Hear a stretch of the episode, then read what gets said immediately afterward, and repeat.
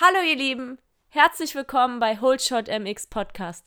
Ich freue mich riesig, dass ihr eingeschaltet habt und werde euch in meiner zweiten Episode erzählen, wie es zu dem Bikewechsel von Suzuki zu Honda kam und werde euch vielleicht ein klein bisschen Inspiration geben, warum es sich manchmal lohnt, neue Wege zu gehen, an sich zu glauben und ja, seid gespannt, hört rein und lasst mir gerne euer Feedback da. Viel Spaß!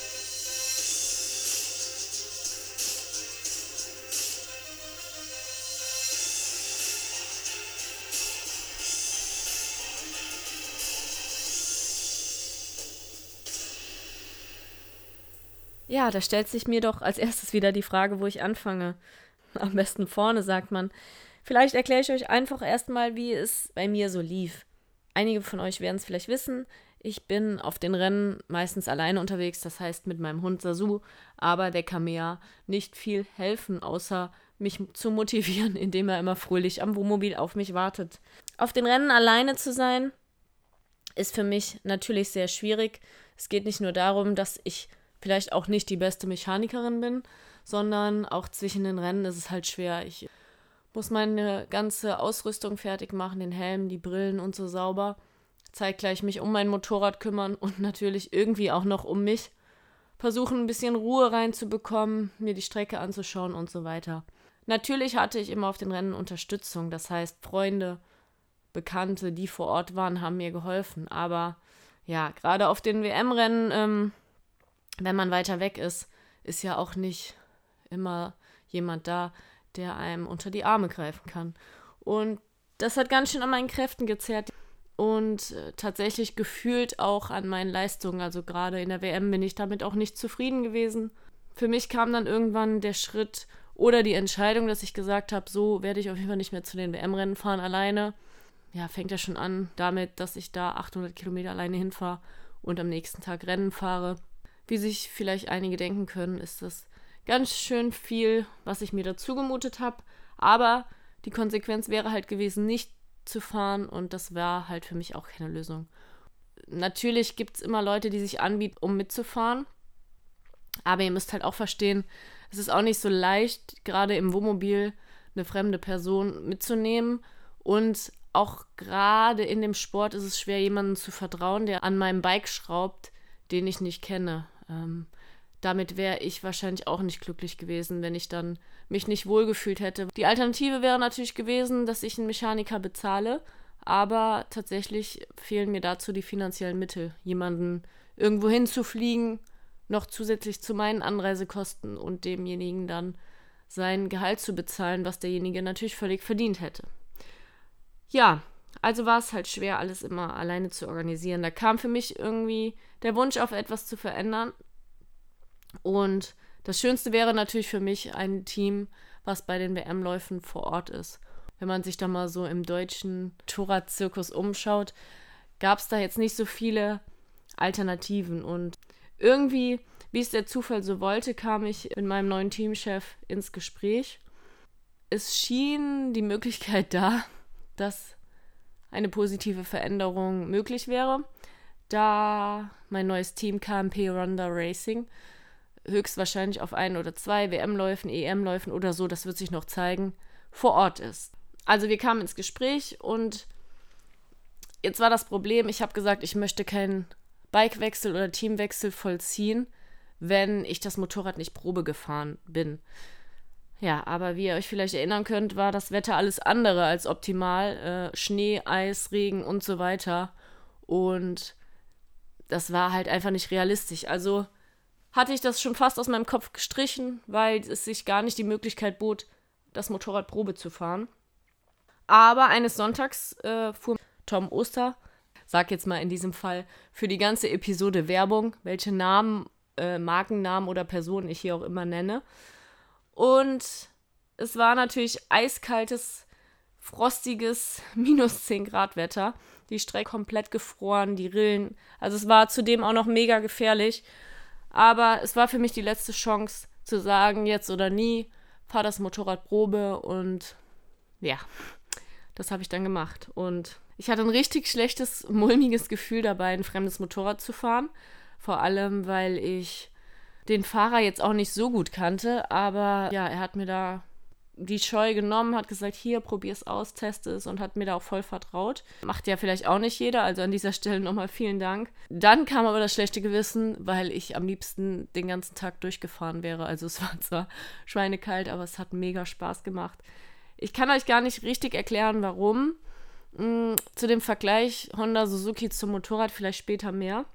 Danach ging es mir aber alles andere als gut, weil für mich war halt jetzt klar, okay, das Motorrad gefällt dir, jetzt galt es halt an die Klärung, kann mir KMP die gleiche Unterstützung bieten, wie ich es zuvor bei Suzuki bekommen habe. Und jetzt hatten wir es natürlich auch schon sehr spät. Also die fortgeschrittenen Fahrer unter euch kennen das vielleicht. Ähm, wenn man sich um Sponsoren kümmert, dann muss es eigentlich schon Mitte der Saison Juni, Juli anfangen. Und wir hatten natürlich ja jetzt schon Januar. Das war natürlich auch für das neue Team nicht so leicht, da jetzt noch irgendwas auf die Beine zu stellen. Aber als dann das positive Feedback kam, dass grundsätzlich alles möglich wäre, begannen dann für mich zwei schlaflose Tage und Nächte, endlose Gespräche mit Freunden über das Für und Wider, Treffen mit meiner besten Freundin, die mich wahrscheinlich am besten kennt und besser beurteilen konnte, woran es jetzt liegt und wie es mir vielleicht leichter fallen würde, eine Entscheidung zu treffen. Letztlich bin ich zu dem Schluss gekommen, dass das Einzige, was mir im Wege stand, meine eigene Angst war, weil natürlich etwas ganz Neues, Fremdes auf meinem Weg lag und das nicht nur mit dem Motorrad, sondern auch komplett fremde Menschen, ein neues Team, eine neue Struktur.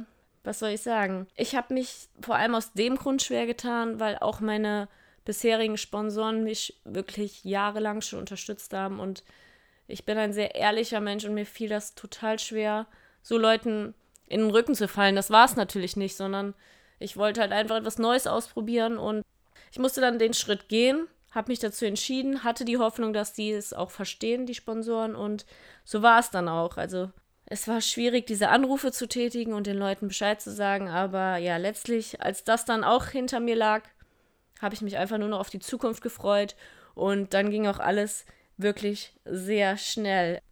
Ich habe zwei Tage später im KMP MX Shop meine neue Honda abgeholt. Wir haben dann alte Plastikteile drauf gemacht. Also für diejenigen, die sich fragen, warum jetzt auf den ganzen Fotos die Startnummer 622 drauf ist, noch ein Schaufelrad aufgezogen, das Fahrwerk ein bisschen eingestellt. Ja, und einen Tag später ging es dann für mich auch schon nach Grevenbruch zum Training. Nach dem Tag war einfach klar, dass es die beste Entscheidung war und ich mich mega wohl auf dem Bike gefühlt habe und ich habe nicht eine Sekunde an dieser Entscheidung gezweifelt und ich fühle mich so gut. Ähm, ich glaube, ich kann das gar nicht in Worte fassen. Ich finde, man sieht es auf den Bildern, es macht super viel Spaß. Ich möchte einfach nur mal verdeutlichen, dem Level, wo ich fahre, ist so eine Entscheidung einfach nur eine persönliche, das hat nichts mit Geld zu tun ich habe mich wohlgefühlt auf dem Motorrad und ich wollte einfach was Neues ausprobieren. Klar, ich kannte die Suzuki, ich bin damit auch jahrelang glücklich gewesen. Aber ich möchte auch euch einfach mal sagen, es gibt ja so tausend Sprüche, ähm, wenn einen etwas Angst macht, dann äh, sollte man das probieren oder probiere jeden Tag etwas Neues aus. Und es ist tatsächlich so, also da an mich zu glauben und zu sagen, okay, Kim, du machst das jetzt, glaub an dich, es wird schon schief gehen und so weiter. Ich lege euch das einfach ans Herz. Probiert es mal aus. Es muss ja nicht ein neues Motorrad oder ein neues Team sein, aber vielleicht auch einfach so im Alltag. Traut euch vielleicht einfach ein paar Dinge zu. Ja, meistens wird es gar nicht so schlimm, wie man denkt. Genauso wie diese Telefonate, die ich da tätigen musste. Ehrlichkeit, ich finde, damit fährt man immer am besten. So war es dann auch. Und ich glaube, damit würde ich das Thema jetzt auch einfach abschließen und euch ein bisschen über die Unterschiede zwischen der Suzuki und der Honda aufzählen. Ich habe auch gar nicht irgendein anderes Motorrad Probe gefahren, also für mich kam diese Frage gar nicht auf. Deshalb kann ich jetzt auch nur die zwei Motorräder vergleichen und möchte für euch auch in den Hinterkopf rufen. Also ich hatte eine 2018er Suzuki RMZ 250. Das Motorrad ist natürlich jetzt auch schon eine ganze Saison gelaufen. Das heißt, der Motor ist auch nicht mehr ganz so frisch.